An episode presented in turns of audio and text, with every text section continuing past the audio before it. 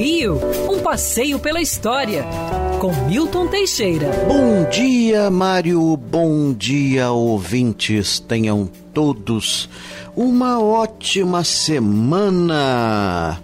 Estamos chegando numa época importante do mês de abril, onde nós temos uma série de datas históricas interessantes, eventos religiosos, como a Páscoa, por exemplo. Uh, então, precisamos falar um pouco dessa quantidade de dias importantes. É. Dia 22 de abril, o Brasil faz aniversário. Oficialmente, o Brasil foi descoberto a 22 de abril de 1500. Extraoficialmente, os índios acham que não teve descoberta nenhuma, eles já estavam aqui desde o século VIII e já existia gente habitando nosso país pelo menos 10 mil anos antes de Cristo. Então, na verdade, 22 de abril de 1500 foi o encontro de dois mundos. Seria mais ou menos como se hoje recebêssemos um extraterrestre e deve ter sido mais ou menos algo parecido que os índios imaginaram. Né? Eles achavam que do outro lado do oceano havia uma terra onde ninguém morria. E não sabemos o que os índios acharam das caravelas, mas, por exemplo, os índios da América Central, os maias as chamavam de montanhas flutuantes. Na verdade, a frota de Cabral foi constituída para fundar uma feitoria em Calicut, na Índia, atual Coscote, Calicut, na Índia. E anteriormente, Vasco da Gama tinha chegado às Índias em 1498, em maio de 1498, e estabelecido uma rota comercial.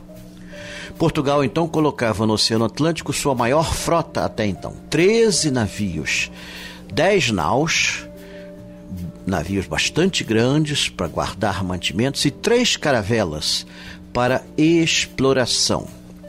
O comandante-geral era Pedro Álvares Cabral, até aquela época chamado Pedro Álvares Gouveia. Ele só vai adotar o sobrenome Cabral, nome da família, em 1503.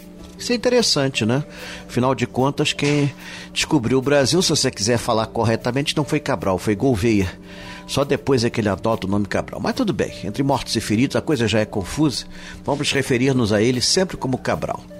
Este cidadão nasceu em 1467 ou 68, não se tem certeza da data de nascimento dele. E antes de viajar ao Brasil, ele só tinha feito uma viagem marítima, mesmo assim, ao norte da África, Ceuta, no Marrocos. E essa viagem ele foi como passageiro, agora ele era comandante, mas ele não precisava entender nada de navegação. Na verdade, os navios eram dirigidos pelos maiores nautas portugueses.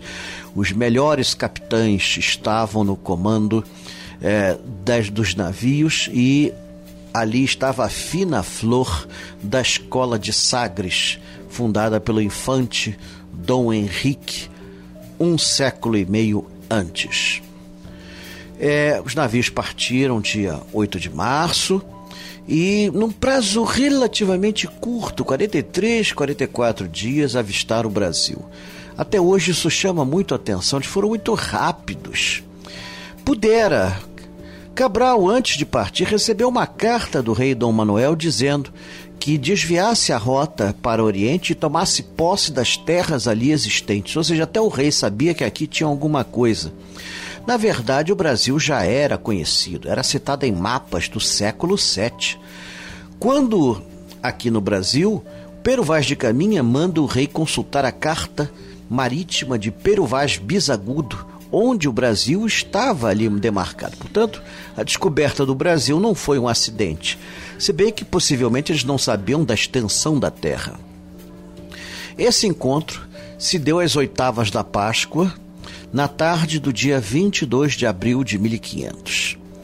É, de início ninguém queria desembarcar, tinham 200 homens nus na praia chamando os portugueses. Aliás, eu também não gostaria de desembarcar, não. O negócio ali era meio estranho. Vem, vem, vem, vem. Não, temos que ir para a Índia.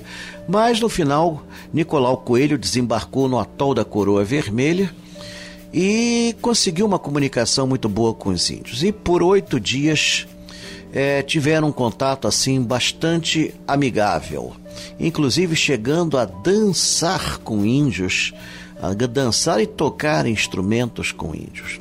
O ponto culminante foi a primeira missa no Brasil, que na verdade foi a segunda, é, rezada por Frei Henrique Soares, natural de Coimbra, onde participou os membros da frota e os índios observaram com grande atenção, principalmente a cruz que foi cortada com machados de ferro, novidade para eles. Quer ouvir essa coluna novamente? É só procurar nas plataformas de streaming de áudio. Conheça mais dos podcasts da Band News FM Rio.